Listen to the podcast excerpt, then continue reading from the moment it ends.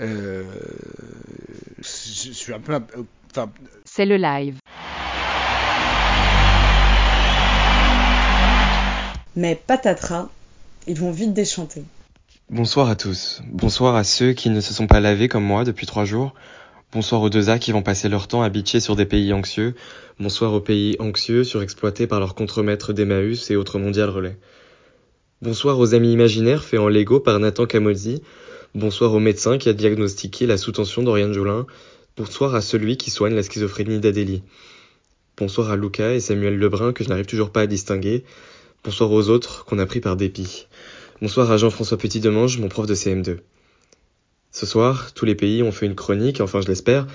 Je me suis pris pas mal de t'inquiète même pas, ça va prendre du temps, mais je vais y arriver. Ça me rappelle ce que j'ai dit à ma meuf lors de ma 32e panne. Je pense à tous ceux comme Saada ou Barnabé qui subiront un dépucelage radiophonique avant leur propre dépucelage. Comme dirait Marguerite, non je rigole. Alors ami pays, ami pays, déclame ton verre et surtout ne te rabaisse pas, ça risque pas. Ne t'inquiète pas, on va le faire pour toi. Bonne chance. Eva Queen. Alors, moi je voulais vous dire que, en fait, peut-être qu'on est tous des Karen.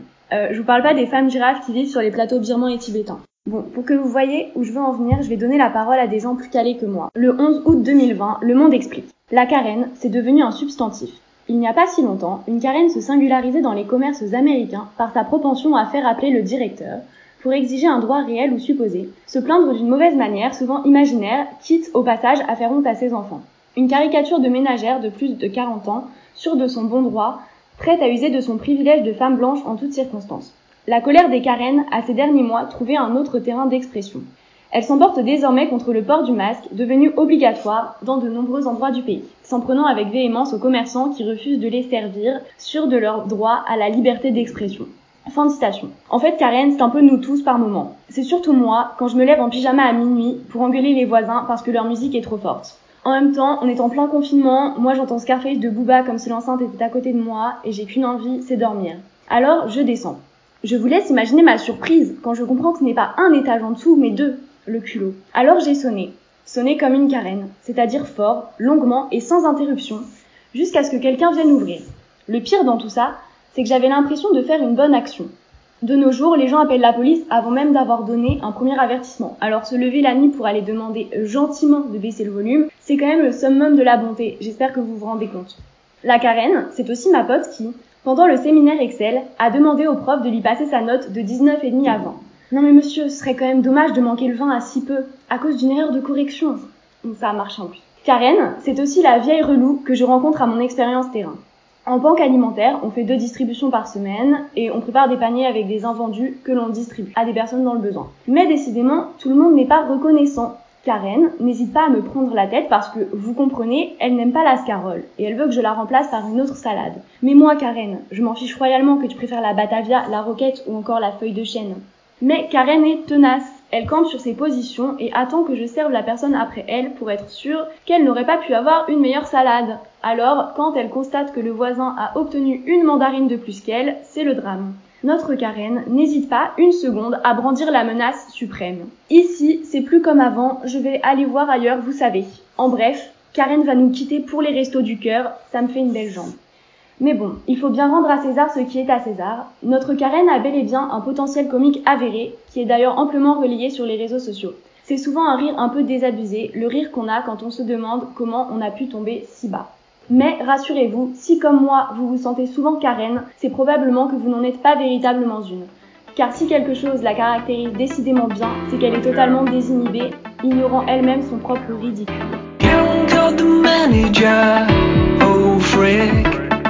Took the kids again. Deal with it, she preaches. Live, laugh, love. She gets a weekly haircut. Never vaccinates her kids, and now she's had enough. Karen's coming for ya. Oh no, Karen's gonna floor ya.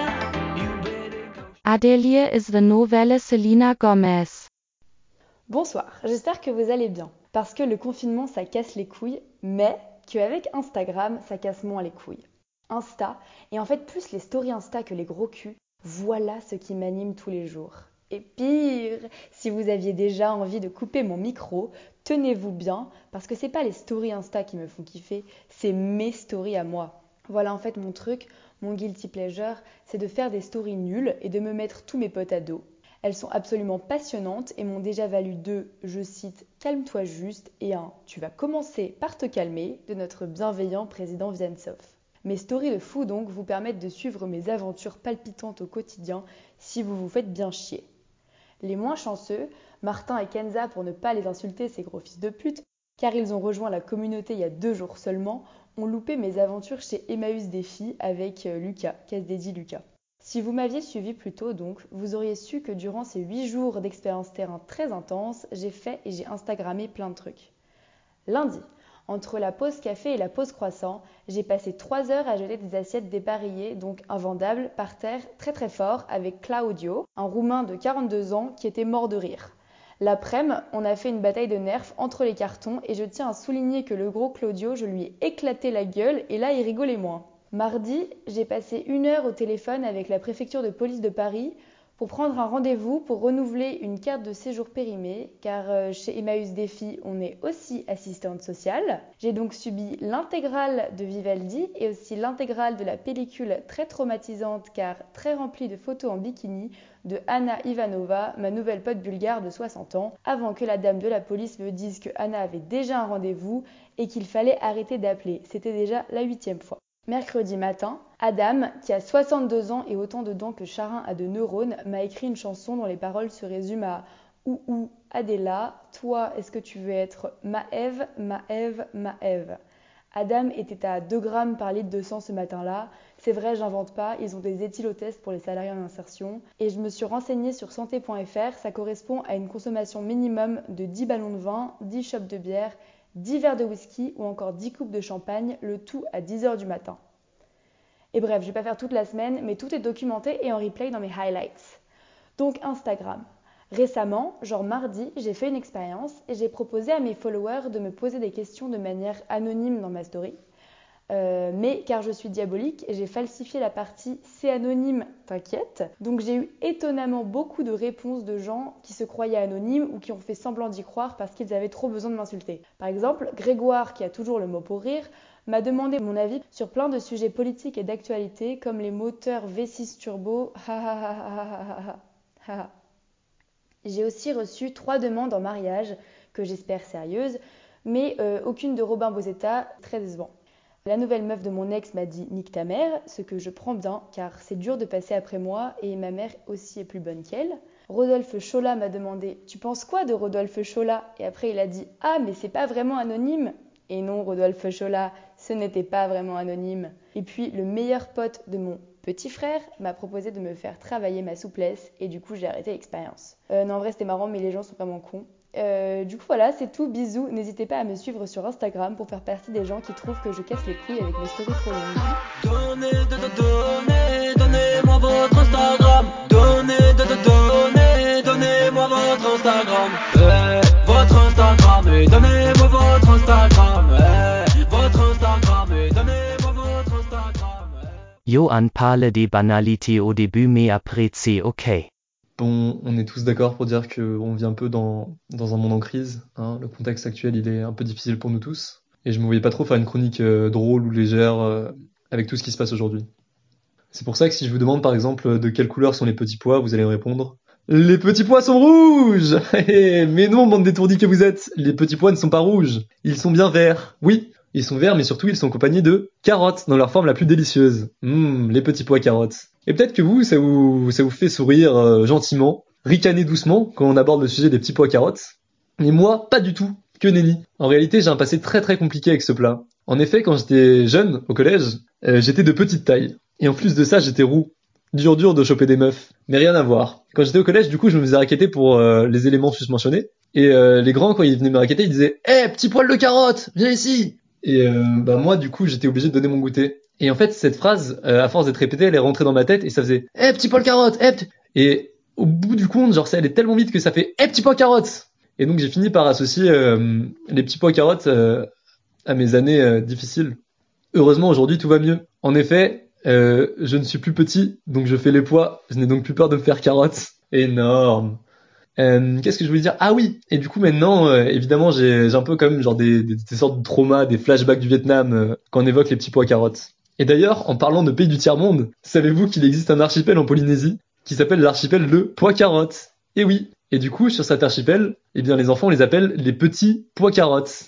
Excellent, n'est-ce pas? Excellent. Mais en fait, en réalité, c'est pour euh, une autre raison que je parle aujourd'hui euh, des petits pois carottes, c'est parce que j'aimerais qu'on élucide le mystère qui entoure ce plat. En effet, on a tous déjà cuisiné euh, une conserve de petits pois carottes alors qu'on n'avait plus rien dans notre placard. Et pourtant, quand on l'a ouverte, on a tous été étonnés de voir que les carottes étaient toutes petites. Elles sont minuscules. Comment se fait-il? Eh bien, en réalité, j'ai mené une enquête de terrain. Euh, j'ai fini par, euh, j'ai commencé par euh, regarder dans un élevage de petits pois carottes si euh, il existait vraiment des carottes naines. Et en réalité, pas du tout. Ce sont des carottes parfaitement normales. Mais alors, comment se fait-il que les carottes normales finissent par être toutes petites quand elles arrivent dans la conserve? Eh bien, ça, rien de plus simple. En réalité, les carottes, eh bien, les carottes, elles ont peur d'intimider les petits pois. Et donc, elles s'obligent à rétrécir dans la conserve afin que les petits pois ne soient pas complexés par leur taille. Et ça, c'est beau. Et ce plat, finalement, c'est un peu ça qui fait l'union, l'alchimie, entre à la fois les petits et les grands, mon goûter et le racket, euh, l'archipel de Polynésie qui n'existe pas et votre crédulité. Et on pourrait dire finalement que euh, sans poil de carotte, il n'y a pas de petits pois carottes. Ah,